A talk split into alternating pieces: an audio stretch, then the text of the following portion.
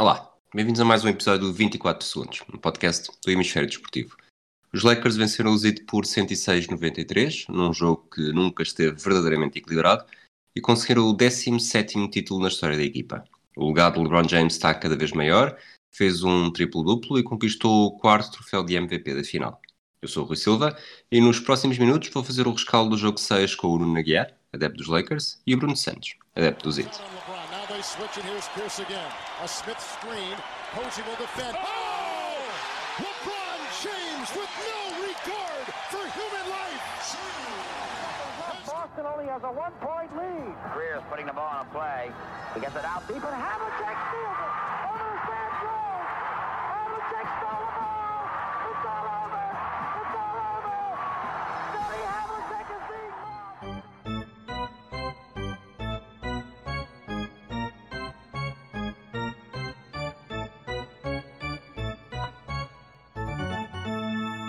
Olá Nuno, bom dia. Oi, bom dia. Uh, o que é que... Como é que está tudo? Aconteceu alguma coisa nas últimas horas? Não, tens, tens de saber ganhar, está bem? Tens de saber ganhar. Tu é que não soubeste ganhar com uma mensagem vergonhosa, devo dizer, uh, sem desportivismo nenhum. Diz-me uma coisa, uh, qual é que é a porcentagem de, de... que dás aos Lakers neste momento para ser campeões? Já, já estás confiante? Ou... Eu acho que eu dou 100, mas o 538 acho que ainda tem como 57 ou uma coisa assim. Bastava tirar o Dwight Howard da equipa, não? Pois, isso foi, era a tua teoria, não era? era estávamos um bocadinho a, a desafiar o karma eh, ao manter o Dwight Howard a titular. Eh, que ele, tava- ele andava especialmente irritante. Eh, se calhar era só isso, sim. Por, eh, por acaso, agora falando a sério, eh, acho que hum, que- eu adoro o Caruso. Tipo, acho que qualquer fã do Lakers não é só por a história dele ser engraçado e por eh, ele ter um, não ter aspecto de jogador e depois eh, estar a ser titular numas finais da NBA, não é só isso. Eu acho que ele ajuda mesmo a equipa a ganhar, faz pequenas coisas. Eu tava, fui ver a statline dele e aquilo não, pá, não te diz nada. Eh, parece que foi um jogo mais ou menos banal, mas se tu estiveres atento a pequenas coisas, tipo fazer uma rotação no momento certo, muito rápido, eh, em que o triplo do adversário não sai, fazer bloqueios eh, que libertam shooters, pá, coisas muito pequeninas e ele faz isso tudo, é impressionante. E depois dá- deu uma certa energia à equipa, que a equipa não tinha, seja a lançar contra-ataques, eh, seja a correr para trás também. E eu achei, por acaso achei bastante importante, tirando a parte de piada do Karma, achei que foi importante essa decisão do Vogel. Os últimos pontos dos Lakers no- nesta temporada são um triplo do Dwight Howard no, no último minuto. Achas que pois, parece amaldiçoado quase, não é? Parece um, um título amaldiçoado. Ehm, mas pronto, não sei. não sei, não sei o que dizer. Eu nem acreditei que isso entrou. quando Eu estava estava a ver aquilo, já estava assim, eh, já estava a começar a distrair um bocadinho e, e quando ele lança, eu pensei, não, isto foi airball. Não, entrou mesmo. é que é possível. Olá Bruno, bom dia. Bom dia. É, é difícil, eu estava a ver o jogo, é difícil selecionar eh, uma única coisa para. Ok, foi por isto que Miami perdeu. Porque há o regresso do Goran Dragic, que não está, claramente não estava a 100%, mas não deixa de ser eh, um bocadinho até comovente ver o, o, o caráter dele em como queria mesmo contribuir. Mas depois, eh, nove lances livres falhados em 22 lançamentos, muito mal lançamentos de dois. eh, o Tyler Hero chega a ter um airball quase num num floater, portanto, eh, houve alguma coisa que correu bem ontem, não? Ah, antes de mais, quero dar os parabéns ao Nuno e aos restantes adeptos dos Lakers, que é um título claramente merecido. Foi a melhor equipa, acho que nos quatro jogos, do jogo 2 a 5 foi equilibrado, mas nos outros dois jogos os Lakers foram claramente melhores, portanto, acho que não há dúvidas sobre a justiça deste título e, e completamente. Em relação a este jogo, ah, eu acho que foi uma combinação de todos os fatores. Ah, ou seja, foi mérito dos Lakers, defensivamente houve aquele sentido de urgência que, que o Nuno falou na- nos últimos podcasts, que agora viu-se que os Lakers sentiram, sentiram que se os Heat fossem buscar este jogo, eu até diria que os Heat seriam favoritos para o jogo 7, tendo em conta a vantagem mental que teriam em relação aos Lakers.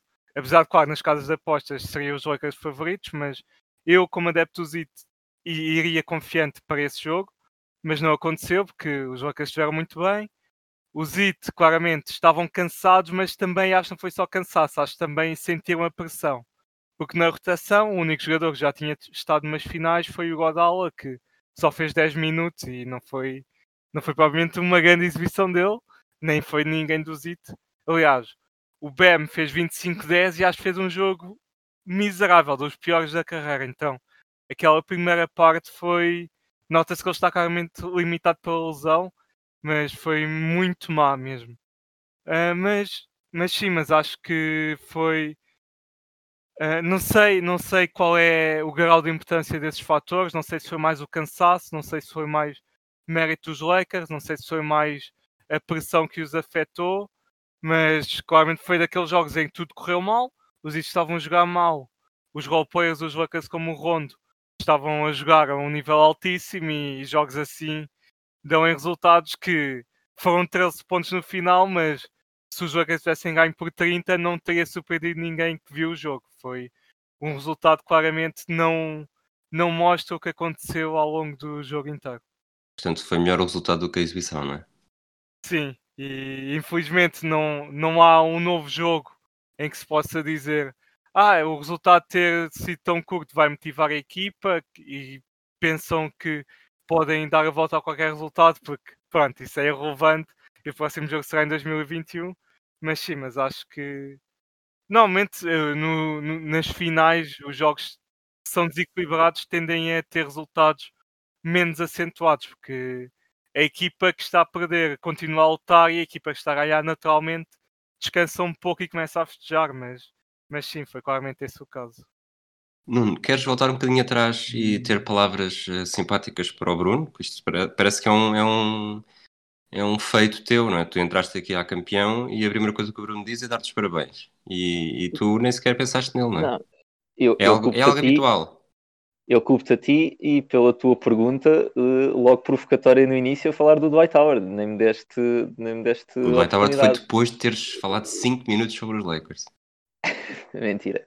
Um, não, opá, acho que. Não, não, sei, acho que não é.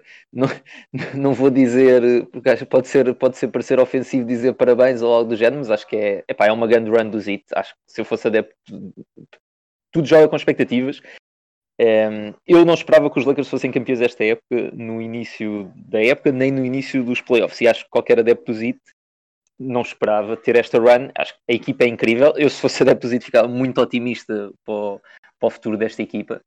Um, acho que o Jimmy Butler dá um salto definitivo aos nossos olhos. Se calhar ele sempre foi este jogador, mas acho que aos, olhos, aos nossos olhos, aos olhos de toda a gente, um, ele, ele mostra que é mais jogador. Se tu quiseres ganhar um título, ele é mais importante do que se calhar nós achávamos. E acho que um debate interessante, por exemplo, que vai começar a andar aí, já começa a haver bastante gente a dizer, é um, o Jimmy Butler sempre foi colocado numa outra classe de superstars, não é? Tu tens os LeBron, AD, James Harden, Curry, Durant, e depois, pronto, Kawhi, tens esses gajos e depois Giannis. tens exato, Giannis, obviamente, e depois tens uns outros eh, que se quiseres o Paul George e o Jimmy Butler, eh, tá, o Kyrie Irving, estão mais ou menos aí. Uh, mas se calhar vai começar a questionar se tu quiseres ganhar um título, tu queres ir para a guerra com um Jimmy Butler ou com um James Harden. Um, e isto pode parecer quase uh, blasfémia quando nós olhamos para, para, as estatísticas que o Harden produz. Um, mas acho que esta run mostra que com a equipa certa à volta, e ele é um jogador, tipo, o James Harden, tu metes a jogarem com qualquer equipa e ele vai, vai meter aquela equipa com um ataque brutal. O Jimmy Butler se calhar não é esse tipo de jogador, mas é um jogador com os jogadores certos à volta, se calhar pode ser mais valioso com o James Harden. E portanto acho que ele dá esse salto. Acho que esta equipa com se o Bam continuar a evoluir como, como tem evoluído, vai ter aí provavelmente o seu melhor jogador, nem se vai ser o se calhar nem vai ser o Jimmy Butler. Um, e com um Tyler Hero que, apesar de ter feito um jogo muito mau, eu não sei, eu depois, no final, se calhar a estatística nem é, uh, nem é absolutamente terrível, mas quem tenha é visto má, é o má, jogo... é 7 pontos, 7 pontos 4 assistências, 3 ressaltos, 3 em 10 lançamentos de campo. 4 turnovers, pronto, estou agora a ver, 4 turnovers, mas via-se que ele, pá, não estava preparado para, para este momento, ou podia ser de facto o cansaço, mas acho que esta equipa do Zito, quem achava, e se calhar houve algumas pessoas que achavam, e nunca foi esse o meu discurso, que achavam que isto ia ser uma final super fácil para os Lakers e que já estava ganho. E, se calhar tu estavas mais pessimista em relação ao, ao, comportamento do Zito do que eu estava. Acho que esta equipa é, pá, é, é incrível, foi mostrando sempre que era incrível. Um, e acho que tem um futuro muito bom, portanto, pá, não sei se é parabéns ou o que quer que seja, mas mere mereceram estar aqui, se calhar eh, mereceriam até um jogo, um jogo 7. Um, só que eu acho que o cansaço, no caso do Jimmy Butler, acho que foi claramente cansaço. Foi isso que aconteceu. Ele, depois de ter feito aqueles dois jogos, tava, não restava nada. Uh, pá, e simplesmente os Lakers foram muito melhores em dois jogos uh, e depois outros, o, o, o, outros quatro foram mais renhidos.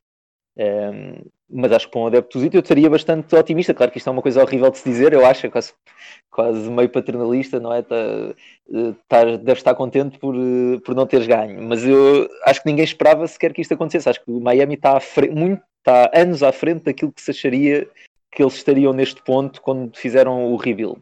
Uh, portanto, eu estaria bastante otimista para o futuro desta equipa. Ok.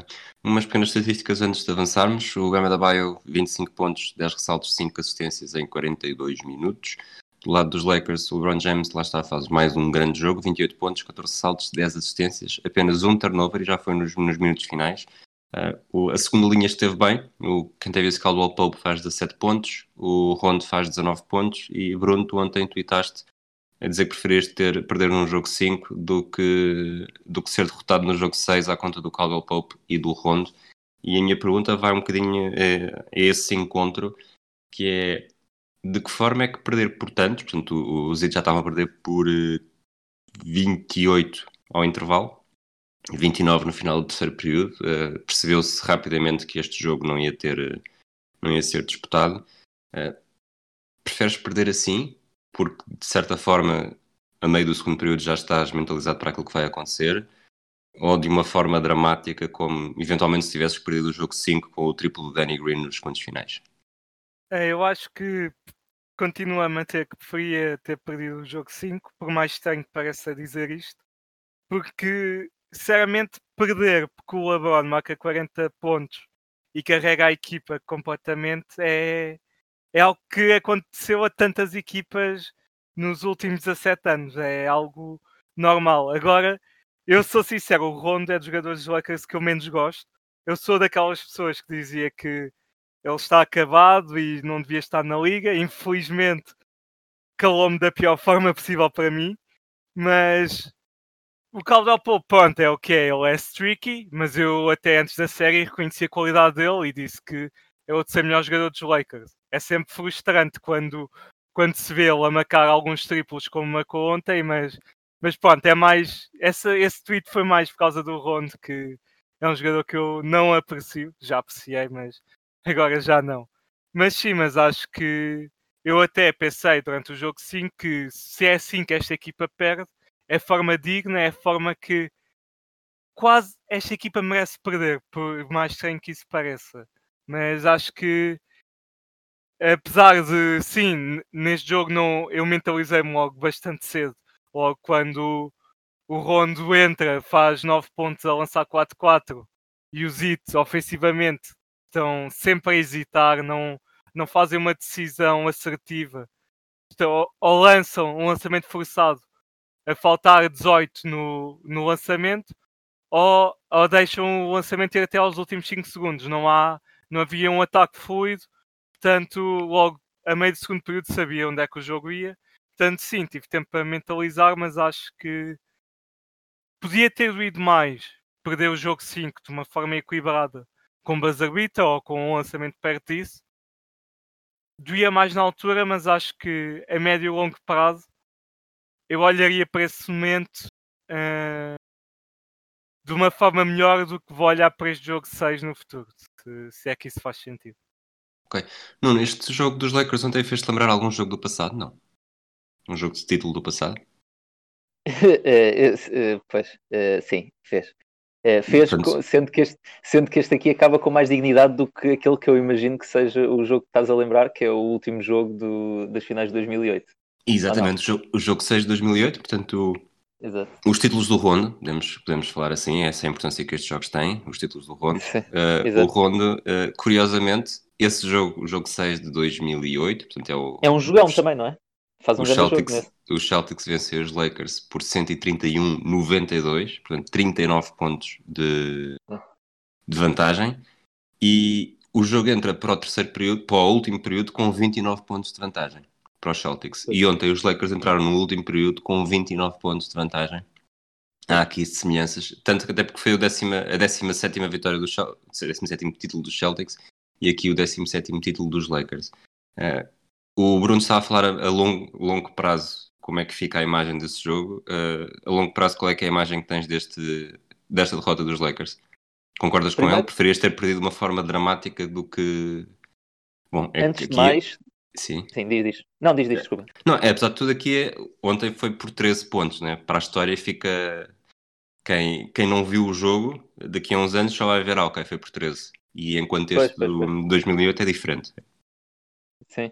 Eh, não, eu desculpa, eu estava aqui distraído, estava à procura das, das estatísticas da final de, de 2008 eh, e escrevi pela primeira vez hoje NBA Finals no Google. Não sei se vocês já fizeram isso. Tens É, os confetes, não é? Sim, não, não, não não sabia disso.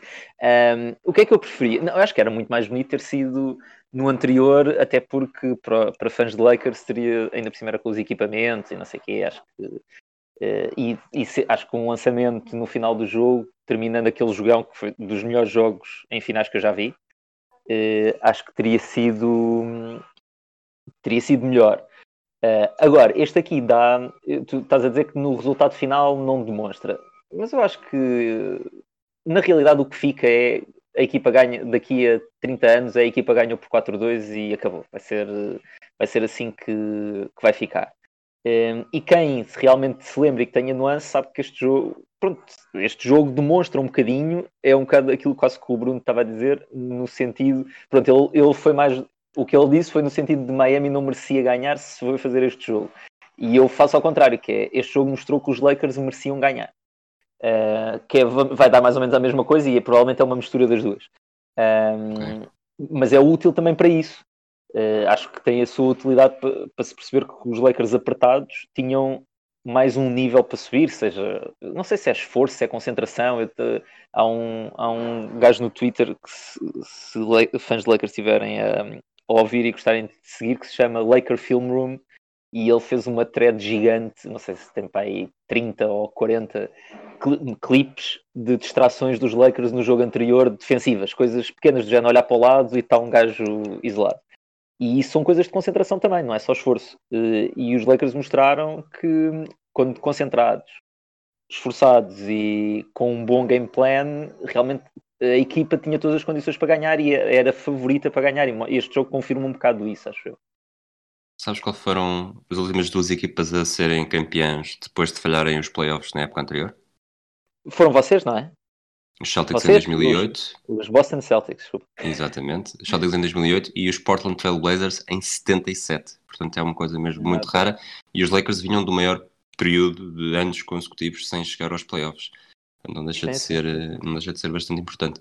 Ah, vamos avançar eh, para, para este episódio não ficar muito grande, até porque eu, Nuno, depois vou, vou confiscar-te para falarmos um bocadinho mais, com mais calma e ponderadamente sobre, sobre tudo o que este título dos Lakers representa, mas não será já, apenas nos próximos dias. E hum, vamos para o número do jogo. Um, o número do jogo, eu vou, vou fazer batota e vou dizer um, que o número do jogo é o número do final do jogo e é 17.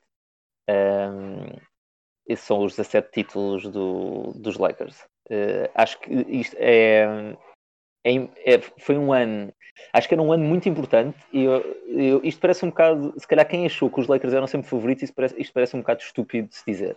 Mas eu não achava que os Lakers eram os favoritos e sempre disse que os Clippers eram os favoritos a ganhar o título este ano. Eh, E acho que a final Clippers-Bucks era aquilo que eu sempre esperava.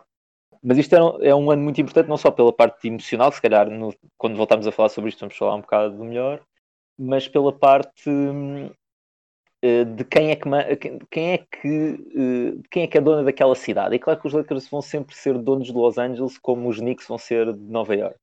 Mas acho que há um aquilo que o LeBron disse no final e parece paradoxal para fãs de Lakers, porque tipo, sou franchise com com mais fãs e que têm estado mais em finais e, e, ganha, e têm agora os mesmos títulos que, que os Celtics, mas havia um certo respeito nos últimos anos que é normal para uma equipa que cometeu muitos erros, um franchise que cometeu muitos erros e que não via os playoffs há muito tempo. E aquilo que ele diz no final, um, respeitar novamente a equipa, o franchise, ele até refere o Rob Pelinka, que eu achei engraçado, ele refere-se em específico ao Pelinka e depois ele, ele próprio, que obviamente tinha alguma coisa a provar também, um, eu acho que muitos fãs de Lakers uh, sentiram um bocado isso esta época.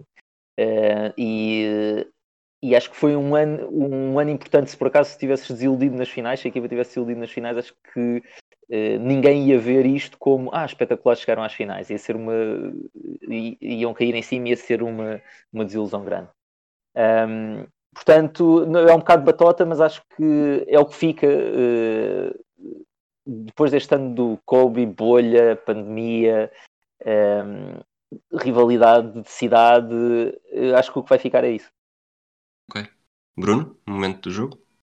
Num jogo tão desequilibrado é sempre difícil encontrar o momento, mas acho que vou, vou ressaltar o que já tinha dito sobre os roleplayers dos Lakers e dizer que naquele triplo transição do Rondo, penso, eu tentei encontrar o clipe, mas não, não encontrei, não sei o tempo exato, mas penso com 7 ou 6 minutos a faltar no segundo período, em que o Rondo já tinha entrado a uh, lançar 3-3, depois marca um triplo em transição como se não fosse nada.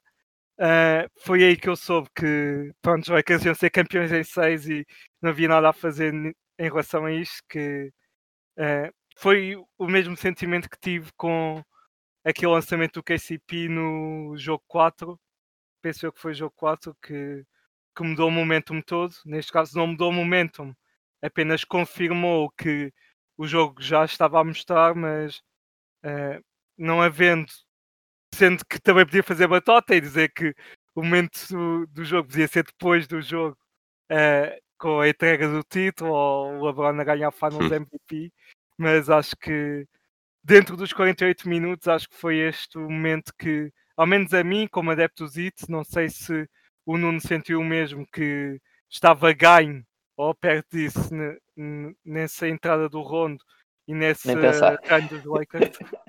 mas acho que é normal. É, mas foi aí que acho que foi o momento que fez maior diferença na primeira parte, que era o momento em que ainda estava minimamente competitivo o jogo, até aos últimos seis minutos em que já que esses gajos chegaram por 30. Eu, eu ali um momento, eu, eu, também acho que não há assim grandes momentos assim, assim, incríveis, mas eh, assim um momento simbólico do jogo, porque eu acabei por não, não falar muito do, do, jogo, do jogo em si, porque pronto, é um, é um campeonato, não é? Mas uh, eu não sei, eu acho que já é no terceiro período e é quando o Tyler Hero entra para o sexto e o Davis ameaça só que vai e ele lança um floater que nem toca no, no ar eu acho que é no terceiro período, ou alguns a meio, não posso estar errado, mas tenho, tenho ideia que é isso. E acho que isso é esse momento quando eu estava a ver, senti, ok, isto, eles estão, não é, é, cansaço, mas também há ali qualquer coisa de mental, seja pressão, seja, não sei, qualquer coisa que o Davis e a defesa dos Lakers estão na cabeça deles. Um, e aí eu senti mesmo, aí foi quando eu comecei a sentir uh, mais descansado se quiseres, embora eu só, só tivesse ficado verdadeiramente descansado para aí quando faltavam 7 minutos para acabar. Mas acho que é mais ou menos normal isso, não é? Sim, tendo em conta o, o jogo 4 da final de 2008, fizeste bem. Exato, exato. Eu, eu, parece que os velhos continuam. Eu de ter 50 anos e de continuar a falar da final de 2008. Eu, eu não, tu... sei como é que tu não, não sei como é que tu não, não aquele 5 inicial, sem, sem derrotas, não é? Não sei como ainda não disseste essa também. não, não, não liguei isso. Nuno, tu disseste aí alguns, isto já pode servir já como um aperitivo também, disseste aí alguns que, que os Lakers são os, são os reis de Los Angeles, são os donos de Los Angeles. Eles ainda são os donos de Minneapolis também, não? São, obviamente. Eu, pá, eu nessa discussão, eu acho mesmo. Uh, não, acho não, precisas, não precisas estender, não precisas estender na resposta. Não, acho, acho, que, o, acho que há um bom argumento que eu não, que eu não sabia, só, uh, só ouvi há pouco tempo, que é uh, nós não temos o, o jersey do Mikan, não está sequer retirado pelos Lakers. e isso realmente não. Bom, não, não, parece, não, não parece espetacular. Um, e acho que é um, é um argumento contra. Um, mas pá, acho que devem contar os títulos. Pá. Nem, nem, sequer, nem, sequer ponho, nem sequer ponho essa hipótese. Acho que os títulos é o mesmo franchise, mudou de sítio, lamento. é assim. Bom, só para não, para não ignorarmos isto neste episódio, porque acho que acaba por ser uma das, uma das maiores eh, conclusões da temporada, o LeBron James é campeão pela terceira equipa, MVP pela terceira equipa, MVP das finais pela terceira equipa. Isto acaba por ter uma influência grande no seu legado e na, no, seu, no seu posicionamento enquanto na lista de melhores jogadores de sempre. Bruno, primeiro, primeiro ao Bruno, já agora. Uh, eu, em relação ao LeBron e na lista dos, dos melhores de sempre, eu admito que desde 2016 eu já, já tinha a, a posição que era, não era popular na altura, mas se calhar agora com o passar do tempo vai passando a ser mais popular que o LeBron já era o melhor jogador de sempre. Não quer dizer que tivesse a melhor carreira de sempre, mas que se eu tivesse que escolher um, um jogador para formar uma equipa, todos os jogadores que já jogaram, acho que o LeBron seria a equipa que seria o jogador que aproximaria mais a minha equipa das vitórias, porque ele é um jogador é tão completo que é, é parece que foi criado num videojogo. É um jogador que aos 35 anos ainda é tão atlético, ainda é tão forte, tão rápido e tecnicamente é, consegue fazer tudo. É, é em termos de playmaker, é, é do, quase certeza o melhor não point guard sempre. E mesmo em incluir point guard, acho que ele também está muito alto nessa lista. É um jogador que, quando salve melhores scores, não se fala dele, mas provavelmente vai acabar a carreira como jogador com mais pontos na história da NBA. Portanto, é, é daqueles jogadores que acho que esta discussão só poderá ser tida de uma forma mais séria já depois de ele acabar a carreira, quando soubermos tudo o que ele vai fazer, porque se, se ele ganhar mais um ou dois títulos, eu acho que aí a discussão fica claramente uh, uh, a opinião mainstream passa a ser que o LeBron superou o, jo o Jordan. Não sei se isso vai acontecer, mas acho que já passámos o momento que se calhar há uns anos diziam ah, o Jordan é claramente o melhor de sempre e é quase blasfémia comprar o LeBron. Acho que agora acho que até os grandes fãs do, do Jordan admitem que é uma discussão que se merece ter e normalmente, naturalmente não há nenhuma opinião correta, é sempre algo bastante subjetivo, mas eu, eu adoro o LeBron, felizmente consegui vê-lo por 4 anos na minha equipa e ganhou dois títulos pelo ZIT e, e sinto-me quase privilegiado por ter a oportunidade de acompanhar a NBA na era em que ele joga, que é um jogador que alia a qualidade e a espetacularidade a jogar, que consegue não só afetar as hipóteses da sua equipa a ganhar, como faz isso de uma forma que dá imenso prazer de ver. Muito bem. Eu, é curioso porque eu utilizaria os mesmos argumentos que tu, mas para dizer que não acho que seja o melhor jogador, mas muito provavelmente tem já a carreira mais mais interessante e surpreendente de, de qualidade. Ou seja, é certo que o Bill Russell, em termos de títulos, eh, mas isso também é outra era, não, não consigo comparar dessa forma. Mas os quatro títulos, as dez finais, eh, por equipas diferentes, apesar de depois poder haver eh, argumentos para, para mandar um bocadinho abaixo a forma como depois ganhou tanto em Miami como, como agora em Los Angeles, mas apesar disso, acho que o impacto dele é tão grande e, e acaba por conseguir resultados. E acho que este quatro, quatro títulos, seis derrotas em 10 finais, não é? Uh, diz muito já sobre o. Sei, ele perde, mas está lá uh, e, e, tem sempre uma importância brutal no rendimento das suas equipas. Nuno, qual é a tua opinião? Uh, epá, nestas coisas, pronto, tu sabes, se, se eu dissesse qual é o meu jogador preferido, sempre nem seria nenhum desses, desses dois que, que estamos a falar, e, seria, seria o Kobe. Sim, desculpa, é... e já agora, para, para sermos mais completos, a estatística do LeBron James ontem foi 28 pontos, 14 ressaltos, 10 assistências, um roubo de bola, um turnover que a culpa foi de um colega de equipa e três faltas que não cometeu. Não é? Isso também não, não ajuda. Ele, ele, Não, ele nunca comete faltas, na realidade. Acho E os turnovers nunca são culpa dele. E, né? Sim, sim, É. exato. Ahm, eh, pronto, eh, portanto, eh, e- mas sendo, tirando, pondo o Kobe de lado, que é uma coisa mais emocional, e sendo- olhando para de maneira fria para estatísticas e carreira, eu acho que ne- nesta discussão só estão quatro, se quisermos ser simpáticos, cinco gajos, que é o Jordan, o LeBron, o Kareem, o Russell e, se quisermos ser simpáticos, o Magic, mas eu, eu nem acho que eu nem acho que deva estar o Magic, acho que são esses quatro. Um, e, e, o, e acho que o LeBron e o Jordan estão lá em cima. E depois depende muito, por exemplo, aquilo que o Bruno estava a dizer, que é se eu quisesse começar um franchise, quem é que eu escolhia? Um, depende no sentido em que vou ter o LeBron que vai ficar 20 anos a jogar naquele franchise ou ele vai ficar 7 anos e depois vai sair para, para outra equipa. Mas se for a pensar que ele fica lá a carreira toda, eu acho que nem, nem há dúvida nenhuma que, numa perspectiva de carreira, nós queremos ter o LeBron. Queremos draftar o LeBron e ficar com ele a carreira toda. O, o- não é problema, é onde o Jordan ganha é o LeBron nunca teve 6 anos, ou se quisermos 8 anos com a paragem, como o Jordan teve. Pronto, e isso vai marcar, é impossível não marcar, é demasiado tempo para não marcar uma geração inteira de pessoas de uma maneira que todas as pessoas que viram aquilo vão achar que o Jordan era, tinha uma dimensão de inevitabilidade que o LeBron não tem. Que o LeBron nunca teve, às vezes não por culpa dele, porque às vezes era, por exemplo, contra os Warriors, ele era sempre hum, o underdog. Hum, mas o Jordan vai sempre deixar isso e acho que o LeBron nem que ganhe mais um título, eu acho que mais dois títulos não vai acontecer. Se ele ganhasse mais um, já, eu já ficava muito surpreendido se ele ganha mais um título depois disto. Hum, mas Ele agora vai ele voltar ganhe- para Miami e ganhar um título com o Dragic, o Adebayo e o, e o Jimmy Butler. Que sim. e o filho também há de, há de ser draftado. Ahm, portanto, eu acho que no lado emocional das pessoas o Jordan vai estar. eh, acho que é difícil ultrapassar. Depois tem o 6-0 e o Jordan não tem uma marca, uma marca negra como o LeBron tem em 2011.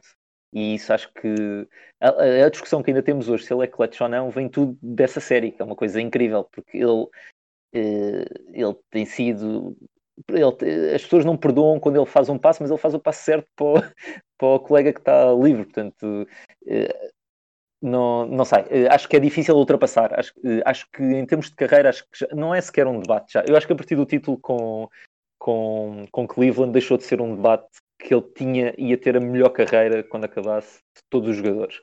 Mas não tem um pico como tem o Jordan em, eh, em termos de títulos, e isso para sempre vai ficar. Pronto, eh, acho que não, é difícil ultrapassá-lo. Muito bem. Já estive aqui a encher episódio nos últimos minutos com a atenção, isto é, é interessante, mas estive a encher para fugir eh, ao, ao jogador com a camisola número 48 na história da NBA, que no episódio anterior disse que só havia dois. Então é que dois são estes. Eh, Walt Gilmore, que jogou pelos Portland Trail Blazers em 70-71, fez apenas 27 jogos, com médias de 2,1 pontos, 2,7 ressaltos, 0,4 assistências, e fez apenas estes 27 jogos que faz com a camisola número 48 são os únicos 27 jogos que faz na carreira. E depois temos o Nezar Mohamed, teve muitos anos na NBA, desde 98 até 2016, mas que só veste a camisola número 48 no Chicago Bulls de 2013 a 2015. E nestas épocas faz 63 jogos, 80 jogos, 23 jogos. Podia ser pior.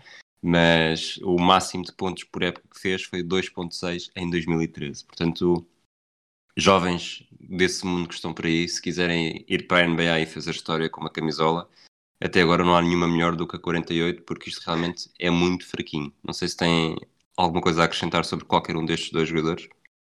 Nada. Tiveste Pois. muito bem, Rui. Já esperava. Bruno?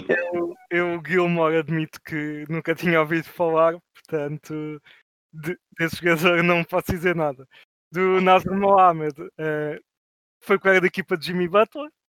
Eh, tenho ideia que ele era daqueles jogadores que é conhecido por ser uma boa presença de balneário, como um Aslam que esteve em mais equipas, mas dentro de campo o seu impacto foi muito limitado, digamos assim. Portanto, sim, se algum jogador competente usar eh, esta camisola, certamente será o melhor jogador de sempre com, com este número.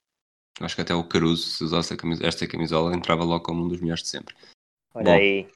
Nuno e Bruno, muito obrigado pela vossa, pela vossa disponibilidade na última semana e meia para estarmos sempre a gravar na, na manhã a seguir às madrugadas dos jogos. Acho que nos custou todos a sair, saiu do pelo de todos, acordar e, chegar com vozes ensonadas, mas acho que foi bastante melhor assim do que estar a fazer apenas um episódio por semana, em que depois os pormenores de cada jogo eh, se escapavam por entre os dedos. Obrigado aos dois. Obrigado também àqueles que nos ouvem. A temporada acabou, mas nós ainda vamos, em princípio, fazer pelo menos mais dois episódios. Um com, que acaba de ser convidado o Nuno Aguiar para, para pensar um bocadinho mais, eh, com mais calma, o que é que representa esta temporada dos Lakers. E depois um outro episódio para fechar de vez a temporada com as principais coisas que aprendemos e principais conclusões que tiramos deste, destes meses, que foram quase 13 de, de época. Eh, Um abraço a todos e até à próxima. Comes out on LeBron. Now they switch and here's Pierce again. A Smith screen. Posey will defend. Oh! LeBron James with no regard for human life. Boston only has a one-point lead. Greer's putting the ball on a play. He gets it out deep, and Havlicek steals it. Over the stand